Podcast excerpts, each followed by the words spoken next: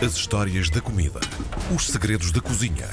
Para mentes com fome. Ó chefe! Porque o chefe é que sabe. Chefe é. Agora já estás, agora já estás. Estás com som. Tiago Emanuel Santos, o nosso chefe de serviço hoje, está prometido, digo eu, um cheirinho bom no ar. Aquele cheirinho que nós eh, todos estamos habituados à nossa cozinha bem portuguesa, não é, Tiago? Portuguesa e dos portugueses também. Às vezes Sim. há aquele cheirinho a cebola refogada no autocarro No ou no metro metro. ao final do dia. Nós não, não. E pela manhã? E pela manhã confesso que nunca apanhei, Já. mas ao final da tarde até acho, acho inspirador para, para as receitas das pessoas que vão no autocarro e no metro a pensar o que é que vou fazer fazer o hoje. jantar. Um bacalhau de cebolada, parece-me muito vamos, bem. vamos falar de refogado. Refogado, eh, esturgido ou rustrugido. Rustrugido? Sim, Essa também. não conhecia. Também. Acabei de inventar agora, mas se quiserem como telar ou utilizar, podem utilizar também. Certíssimo. Uh, não, é verdade. E, e- e começando a falar de, de refogado, João, e- e- eu acho importante nós primeiro destrinçarmos o que é que é um refogado. Uh, há, há muita confusão quando as pessoas falam de fritar, saltear ou confitar, principalmente estes três termos que estão associados a gordura, a óleo, a azeite ou banho animal, e que é muito importante, portanto. Começamos a perceber que não se fritam ovos ou um ovo frito não é a mesma coisa que um ovo estrelado. A vossa cara está bastante enigmática neste momento. Ora bem, vamos esclarecer. O- fritar alguma coisa significa cozinhar um ingrediente totalmente imerso numa gordura a uma alta temperatura por um curto período de tempo. Sim. Quando Portanto, nós- é o que os anglófonos chamam deep fried. Deep fried, exatamente. E saltear significa cozinhar uma, um ingrediente numa gordura, parcialmente imerso nessa gordura, por um curto período de tempo a uma alta temperatura. Que é o que nós fazemos nos nossos refogados ou nos salteados tradicionais. Certo. Ou quando cozinhamos, por exemplo, um ovo estrelado, que nós muitas vezes dizemos que era um ovo frito ou um bife frito, que são coisas completamente diferentes. E depois ainda temos o confitado, que regra geral utiliza-se e abusa-se, porque é um termo francês muito bonito, que significa cozinhar um ingrediente totalmente imerso em gordura por um longo período de tempo a uma baixa temperatura. Portanto, é quando nós cozinhamos lentamente numa gordura, seja ela qual for, azeite, óleo, manteiga, banha de porco, banha de pato, enfim, o que quer que queiram cozinhar, mas por um longo período de tempo. E o nosso refogado, que é tão tradicional da nossa cultura portuguesa e que nós portugueses levamos pelo mundo, aliás, é uma das grandes bases culinárias da história eh, mundial gastronómica. Não há muitas receitas que nós possamos incorporar daquilo que são os clássicos mundiais gastronómicos que não comecem com esse refogado. É de facto um salteado de cebola e alho. Cebola castanha, na maior parte das vezes, alho, bem, bem tradicional português, em que alguns países é conhecido até como sofrito e que era muitas vezes acondicionado e que é base para tudo o que nós comemos. Literalmente tudo o que nós comemos, seja das coisas mais frugais como uns cabés, já vamos falar mais à frente, ou até das coisas mais eh, inusitadas como uma farranfusa, por exemplo.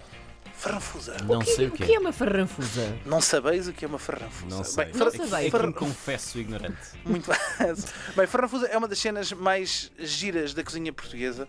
O que é que é uma farranfusa? A farranfusa ah, é, nasce da tradição dos pescadores do Tejo e das pessoas que viviam no campo. Como vocês sabem, ah, as pontes sobre o Tejo ah, começam em meados dos anos 50 que culminam com o declínio das embarcações tradicionais do Rio Tejo. E então o que acontecia era que todo aquilo que era matérias-primas que vinham da margem sul para a margem norte vinham nessas embarcações. Uh, fosse o pinho para hum, acender os fornos a lenha das padarias em Lisboa, fosse o lixo que ia de Lisboa depois para a margem sul, fossem batatas, fossem cebolas, fosse o que quer que fosse que vinha da margem sul para a margem norte, vinha nessas embarcações. A bordo, os, os- as pessoas que faziam a transfega, os comerciantes traziam, uh, faziam transporte das mercadorias, faziam uma coisa chamada farranfusa, que é basicamente uma espécie de tomatada uh, ou uma cebolada com tomate, ou quase uma caldeirada no fundo, e que uh, era a base da comida. E depois faziam o quê? Quando os barcos de pesca entravam dentro do estuário do Tejo, trocavam muitas vezes uma canastra de peixe por uma saca de cebolas, por uma saca de batatas. Havia uma troca comercial entre essas embarcações. Quando tu não encontravas barcos de pesca, tinhas que almoçar na mesma. Então aí já não fazias uma caldeirada ou um peixe de tomatada, fazias uma farranfusa, que era pegares na base dos vegetais, que eram refogados ou estrugidos muito lentamente, com bastante azeite e com bastante calma, quase um confitado, e que depois abriam-se ovos em cima. Polvilha-se com uma salsazinha fresca que vinha nos cabazes para Lisboa Melhorou. e fica o almoço feito, que é um dos pratos mais interessantes do engenho português, que é se não tens peixe, usas ovos, ou se não tens cão, Comes gato. Ah, não, isso é na China, desculpem. Temos- Ah, aqui, aqui não é bem isso. E portanto, a farrafusa é um dos pratos que eu mais, mais gosto e que tem essa base, base de refogado.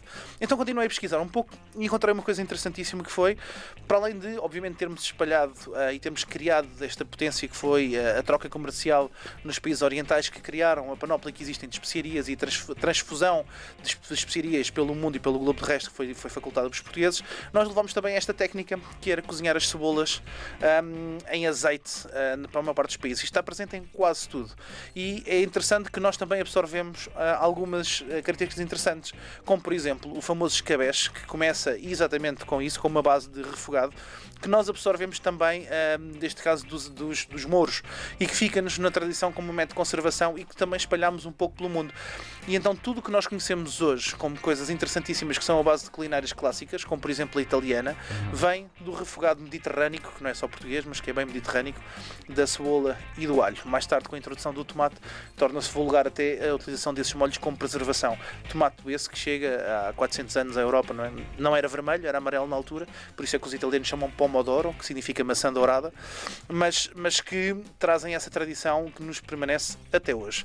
Em Portugal, redunda em receitas fantásticas, uma delas é a farranfusa, que eu adoro. Temos mesmo que ir comer uma farranfusa à Taberna Sim, dos eu, Cabrões. eu fiquei convencida. Portanto. Tem que ser, tem que ser, que, que, é, que, é, que é muito bom. E, depois temos outras coisas giríssimas, como por exemplo o torricado, que é outra receita que tem uma base de refogado O Ricardo espetacular. é tão bom, meu Deus. Muito Torricado, obrigada por ah, isto. para, quem, para quem não sabe o que é um torricado, é a cópia da brusqueta. Ou seja, os italianos vieram a Portugal, comeram um torricado, acharam brutal e roubaram-nos roubaram o torricado e chamaram brusqueta. Mas é basicamente uma forma de aproveitamento do pão aos sábados e dos restos que havia de comida. Portanto, basicamente o que se fazia era um bom refogado, juntava-se o que havia de carne, tomate, cebola, peixe, o que quer que fosse, fazia-se um pão torrado que já estava bem rijo, torricado na brasa com um pouco de azeite e alho e depois guarnecia-se com esses ingredientes para, para o almoço. E é mais uma forma de fazermos um belo refogado e utilizarmos esse refogado. Outra forma boa de fazermos um refogado é sempre que queremos fazer alguma coisa e não sabemos o que é que queremos fazer. Aquilo que eu chamo de Terminator. Ir ao frigorífico, abrir e vocês vão sempre fazer um refogado. Olhem a nossa roupa velha, não é? Nada, Sim. nada mais característico que esse fazer uma roupa velha na tradição portuguesa. O que é que utilizamos? Um refogado. Se fazemos um escabeche, o que é que utilizamos? Um refogado. Se fazemos um bacalhau com natas, o que é que fazemos? Um refogado. Se fazemos um bacalhau à brasa, o que fazemos? Um refogado. Portanto, eu acho que a partir de hoje todos nós devíamos fazer t-shirts a dizer Je suis refogado Olha, olha, e ah, valorizarmos mais as coisas mais frugais da nossa gastronomia. na próxima segunda-feira se calhar chegamos cá com essas, essas t-shirts. Por que não?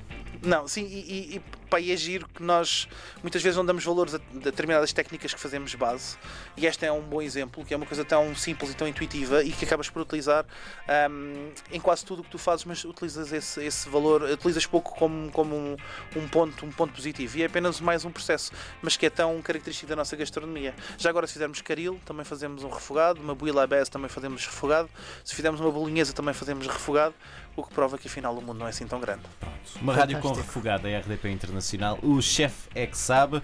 Nós voltamos a ter mais delícias na próxima segunda-feira. Um abraço, Tiago.